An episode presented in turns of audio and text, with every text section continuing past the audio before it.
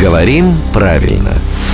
Здравствуйте, Володя. Доброе утро. Ну вот представьте, что кто-то из нас э, скоро собирается сочетаться браком. Я замужем, соответственно, я уже исключаюсь Я из тоже этого исключ- списка. я тоже исключаюсь. Совершенно верно. И, как Володя, вы поняли, свадьба будет у Рубена, но нас с вами не позвали. Ну, нет, представ- просто представьте. Я пр- предложил пофантазировать. Смотрите, если мне надо пригласить больше одного тамады, Мгм. то как они будут называться, эти прекрасные люди, когда соберутся больше одного? Мне нужно там а, пригласить двух тамад. Тамадей. Тамадов. Кто это? Русский язык, конечно, великий и могучий, но некоторых форм, некоторых слов в языке нет. Или их образование затруднительно.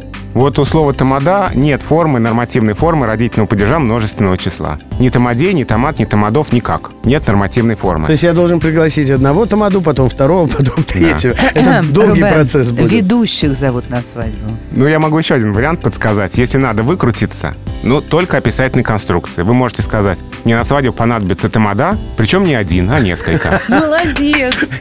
Это главный редактор «Грамотру» Владимир Пахомов. Рубрику «Говорим правильно» слушайте каждое буднее утро в 7.50, 8.50 и в 9.50.